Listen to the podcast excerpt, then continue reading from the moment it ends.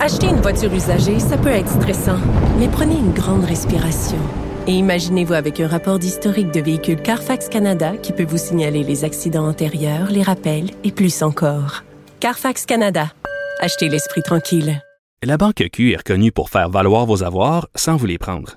Mais quand vous pensez à votre premier compte bancaire, tu sais, dans le temps à l'école, vous faisiez vos dépôts avec vos scènes dans la petite enveloppe. Hmm, C'était bien beau. Mais avec le temps, ce vieux compte-là vous a coûté des milliers de dollars en frais, puis vous ne faites pas une scène d'intérêt. Avec la Banque Q, vous obtenez des intérêts élevés et aucun frais sur vos services bancaires courants. Autrement dit, ça fait pas mal plus de scènes dans votre enveloppe, ça. Banque Q. Faites valoir vos avoirs. Visitez banqueq.ca pour en savoir plus. Un adolescent de 17 ans poignardé. Une autre femme assassinée. Il est visé par des allégations d'inconduite sexuelle. Les formations politiques s'arrachent le vote des familles. Comment faire fructifier votre argent sans risque? Savoir et comprendre les plus récentes nouvelles qui nous touchent. Tout savoir en 24 minutes. Avec Alexandre Morin-Villouellette et Mario Dumont. En manchette dans cet épisode, explosion sur le Rainbow Bridge, un bris mécanique pourrait être à l'origine. L'opposition des conservateurs, un accord de libre-échange avec l'Ukraine décrié par Justin Trudeau et son gouvernement. La Ligue nationale de hockey menace le gardien Marc-André Fleury de sanctions parce qu'il veut porter un masque hommage aux Premières Nations et 24 otages libérés en cette première journée de trêve entre Israël et le Hamas. Tout savoir en 24 minutes. Tout savoir en 24 minutes. Bienvenue à Tout savoir en 24 minutes. Bonjour Mario. Bonjour. On a beaucoup suivi cette semaine là, cette histoire de l'explosion sur le pont Rainbow Bridge qui sépare le Canada et les États-Unis à Niagara Falls. Explosion tout d'abord qui avait été euh, rapportée comme une explosion terroriste là, par certains médias avant évidemment Ouais, qu'on ait C'était plus potentiellement terroriste. euh, Ouais, quand ça frappe les douanes, on s'entend, on y a toujours mais des quand réserves. on a vu l'image de l'auto, là, hors contrôle, qui s'est envolée, euh, là, tu dis non, mais tu peux pas planifier une attaque terroriste puis pitcher même. Ça avait pas de sens, là. C'est, Ouais, D'ailleurs, la gouverneure de l'État de New York a commencé à dire non, on n'est Ouais. pas là. Mais là, on en sait plus. Là, on en sait un peu plus, là, par- particulièrement au sujet ben, des occupants du véhicule et du véhicule lui-même. Parce que tu l'as mentionné, Mario, les images là, de cette voiture qui arrive là, à toute vitesse. Là. Puis quand je dis toute vitesse, c'est 165 km heure qu'on estime, alors que le véhicule arrive là, vite, vite, vite, frappe une clôture, s'envole dans les airs littéralement, puis retombe sur le poste de douane avant d'exploser puis de vaporiser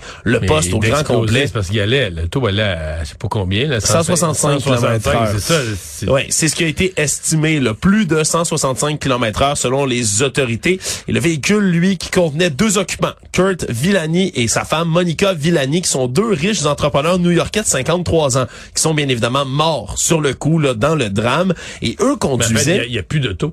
non, non, c'est ça. ils- Assez explosé en morceaux. euh, Le poste de douane n'existe plus, la voiture non plus. là. À la vitesse, la force, l'explosion, il y a rien qui subsiste là dans cet endroit-là, si ce n'est que les images des caméras de sécurité qui permettent de savoir également que le couple conduisait une Bentley, là, une belle voiture d'une valeur euh, estimée à 300 000 dollars quand même, Mario. là. C'est toute une voiture qui conduisait à ce moment-là.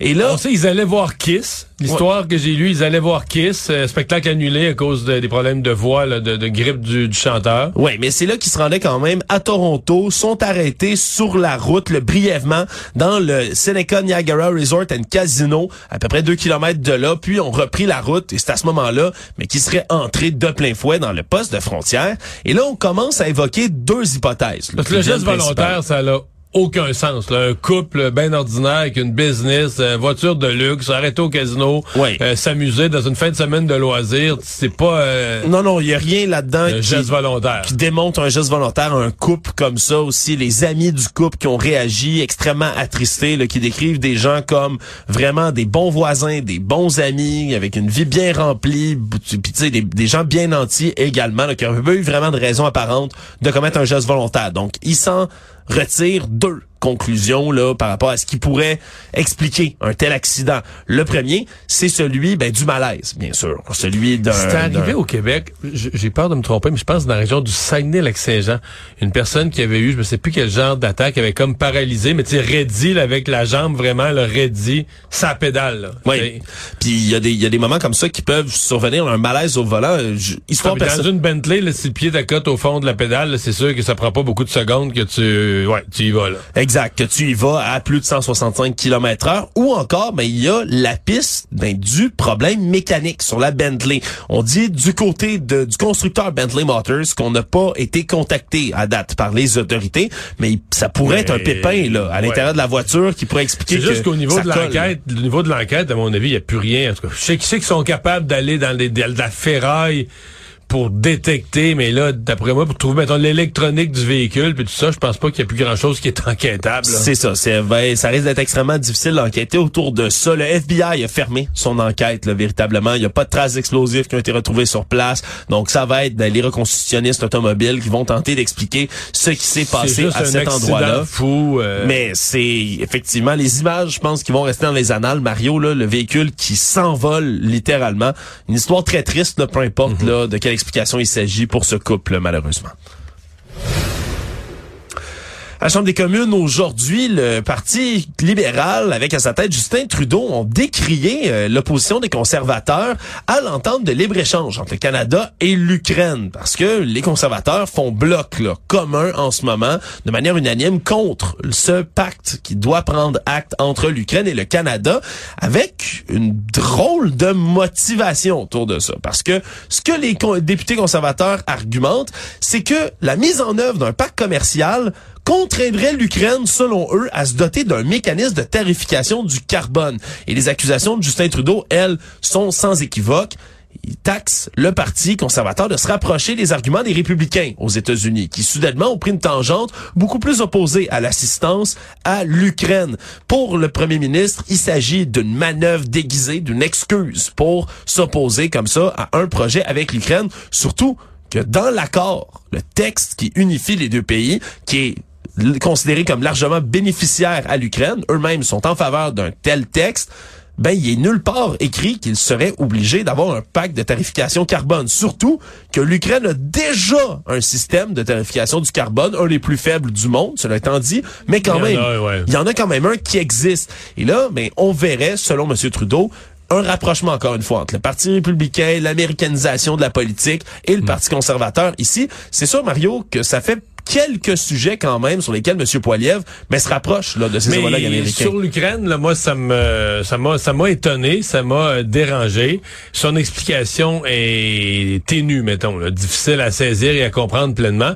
Et je vais dire avec ça, puis euh, sa vitesse là à crier au terrorisme euh, dans le cas de, dans le cas de l'accident dont on parlait tout à l'heure, dans le cas de l'accident à Niagara Falls, je veux dire, il a sa première, à mon avis, il vient d'avoir une séquence, appelons ça la séquence merveilleuse, tout l'été, tout l'automne, monté dans les sondages. À mon avis, il a sa première mauvaise semaine.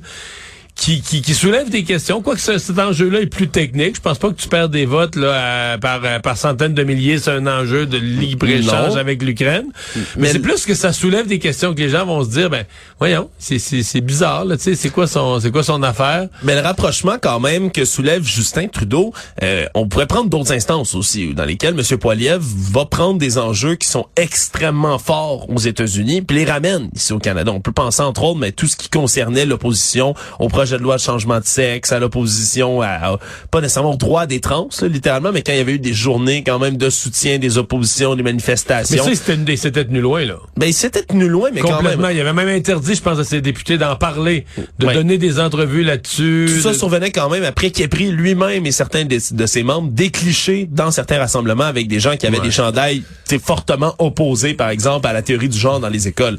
Donc, il y a, euh, il y a peut-être ben là, un parallèle qui est fait du côté de M. Trudeau, à savoir s'il est exact, c'est une autre question. Mais c'est sûr que peut-être qu'on on, on pourrait les voir... libéraux là, se sont trouvés un angle d'attaque et sur le cas de l'Ukraine, à mon avis, euh, les euh, les troupes de, de, de Pierre Poliev vont prêter flanc à ça.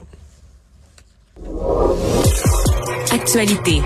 Tout savoir en 24 minutes.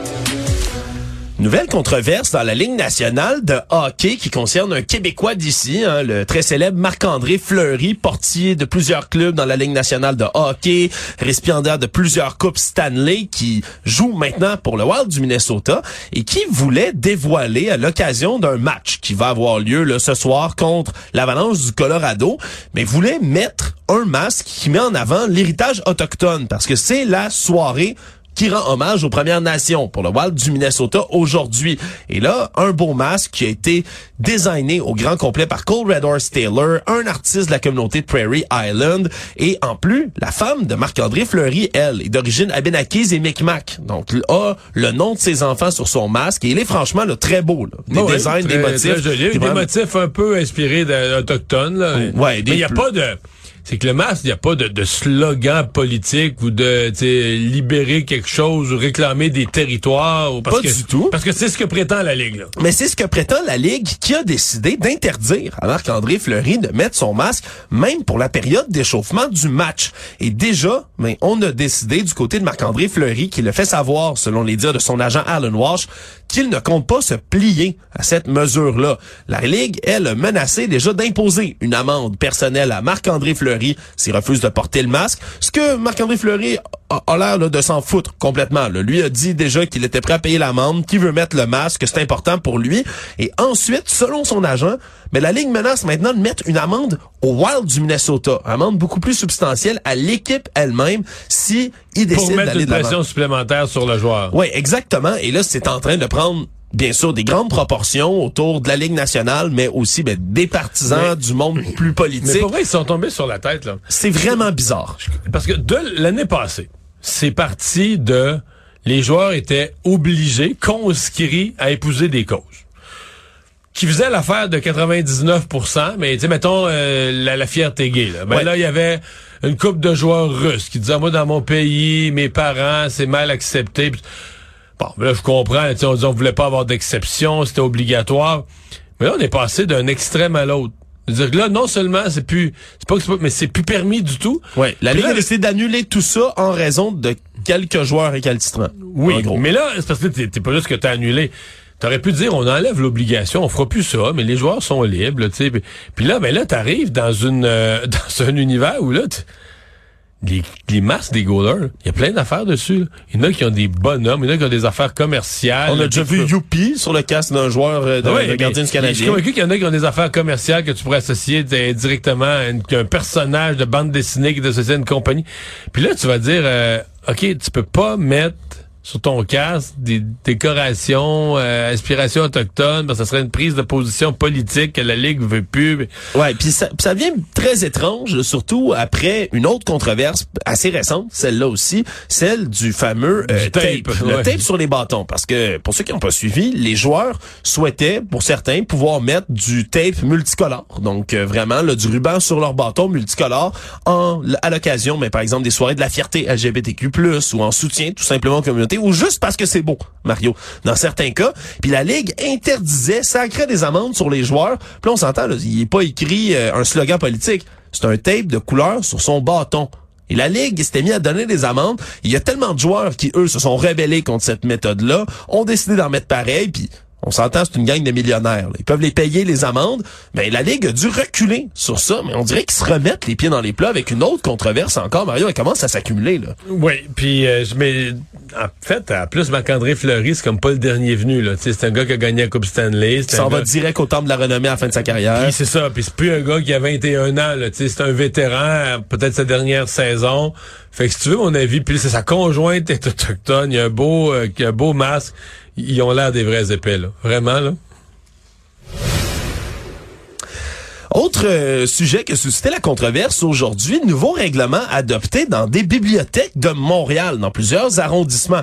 Un règlement sur l'hygiène corporelle. Vous allez me dire, qu'est-ce qui a rapport entre l'hygiène corporelle puis aller à la bibliothèque? Ben, c'est une motion maintenant qui est mise de l'avant que les, membres d'une bibliothèque, les employés pourraient demander aux usagers de quitter les lieux si leur hygiène corporelle incommode les autres usagers ou le personnel. On pourrait lui demander de quitter les lieux puis même lui mettre une amende là, entre 350 et 1000 dollars s'il y a récidive autour de tout ça.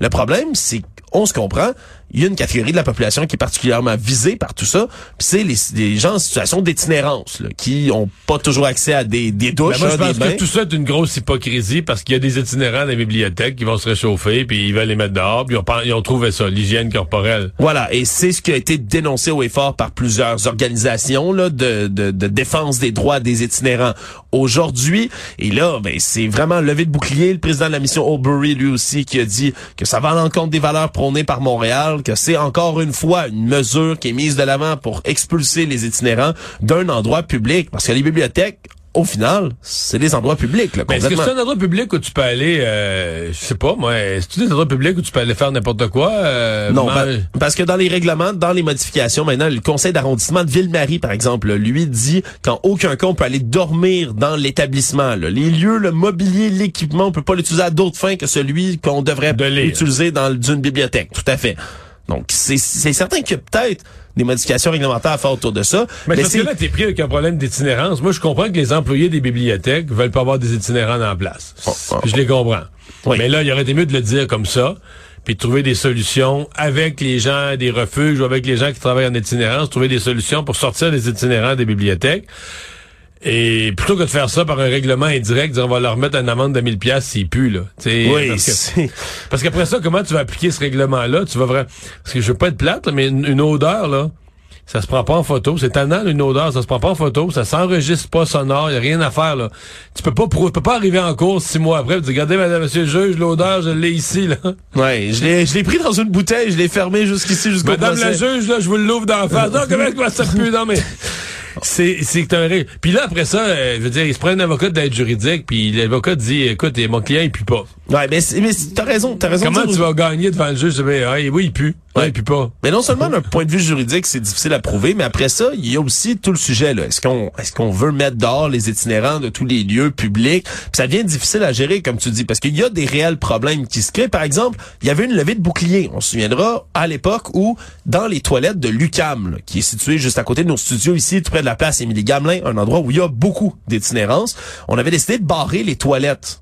Alors quand on, pouvait pas, euh, si on n'avait pas une permission spéciale, parce qu'il y avait beaucoup, beaucoup, beaucoup d'itinérants qui allaient dans les toilettes. Puis je- pour avoir étudié moi-même à l'UCAM, c'est arrivé souvent qu'on voyait des itinérants d'overdose dans les toilettes. Ils allaient là pour se, pour se piquer, malheureusement, pour consommer des drogues. Et là, ça a été décrié partout. Les organismes sont montés aux barricades pour ça. Le problème, c'est qu'après ça, on s'est rendu compte que à peu près 30% des bris étaient en réduction dans les toilettes l'établissement. Ça coûtait pas mal moins cher de réparation pour la plomberie à chaque année. Donc, il y a des problèmes qui sont créés par ces situations Mais d'itinérance. c'est aussi que si les utilisateurs de la bibliothèque n'y vont plus, des gens du troisième âge, des femmes seules qui ont peur, qui avaient l'habitude de la bibliothèque, passer du puis là, ils vont plus parce que c'est ça aussi, là. T'as des gens qui dorment, qui sont assis dans l'entrée, euh, des hommes peuvent être assez gros, menaçants, parlent tout seuls, mais tu sais, les gens ont peur. T'as beau dire, t'as pas raison d'avoir peur, on n'a pas le droit d'avoir peur des itinérants. Hey, Si la personne n'est pas bien, là, les femmes, moi, je l'entends, les femmes seules sont pas bien, sont dans le transport en commun.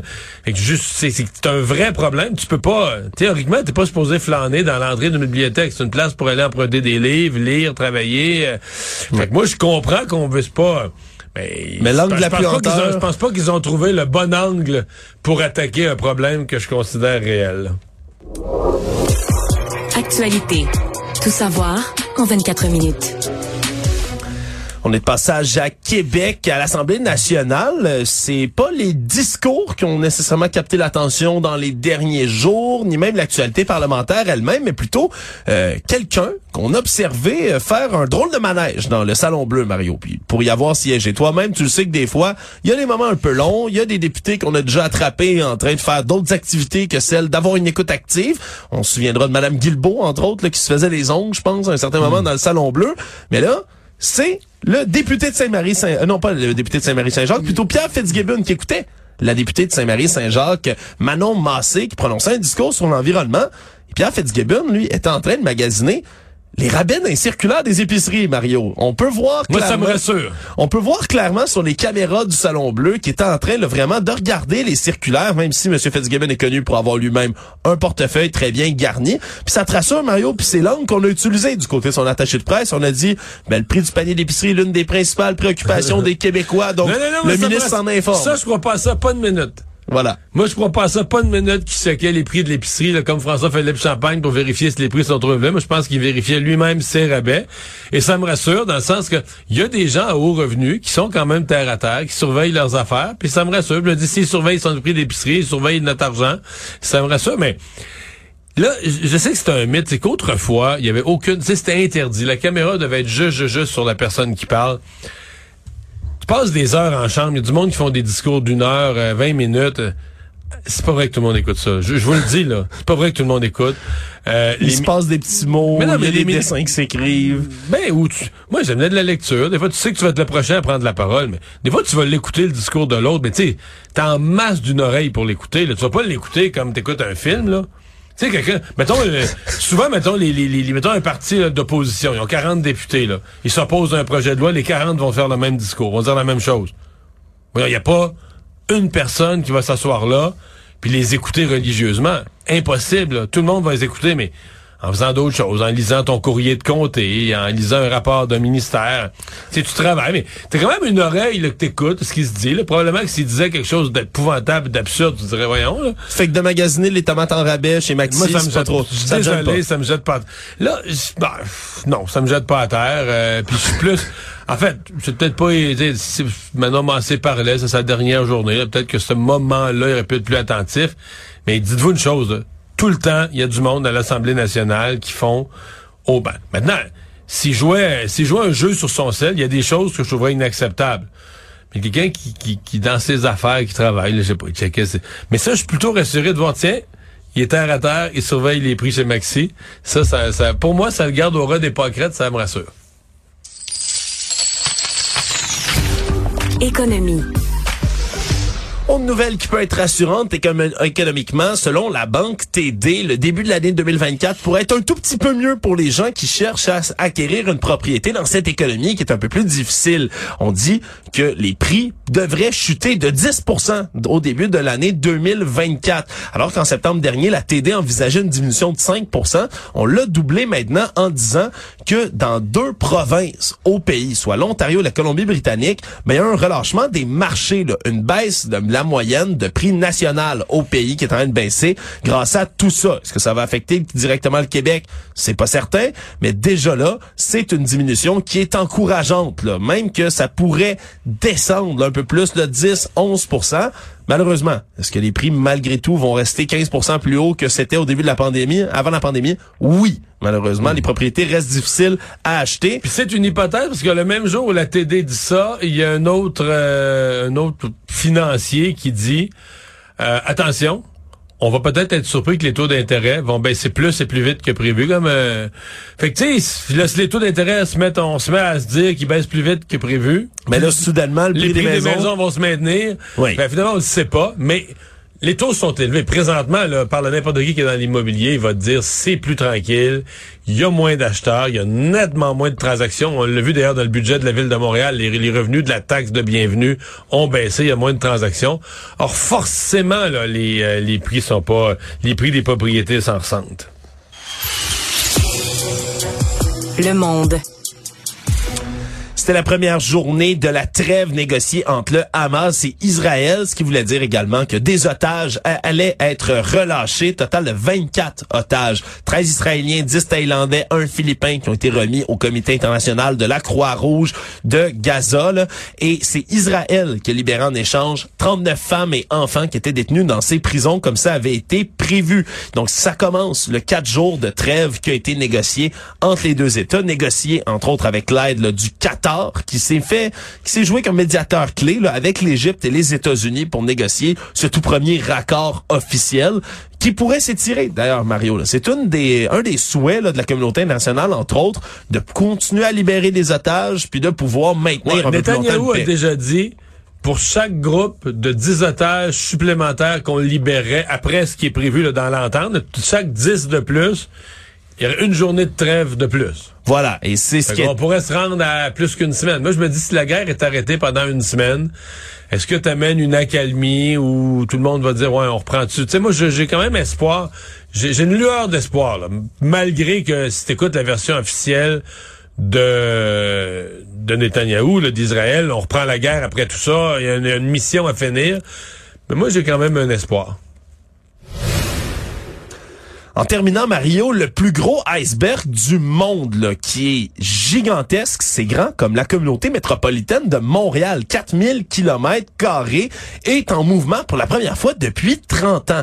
Quand je parle d'un morceau massif, c'est pas une longue plaque de glace de 4000 kilomètres carrés, c'est épais d'à peu près 400 mètres, ce glacier gigantesque qu'on appelle le A23A, qui est situé en Antarctique et qui avait bougé pour la première fois en 1986. Et depuis ce temps-là, il s'était immobilisé à nouveau. On l'avait pas vu bouger, mais on sait, avec les changements climatiques, la fonte des glaciers, mais on a de nouveau un déplacement avec les courants de l'océan Atlantique qui aurait fondu assez pour recommencer à bouger.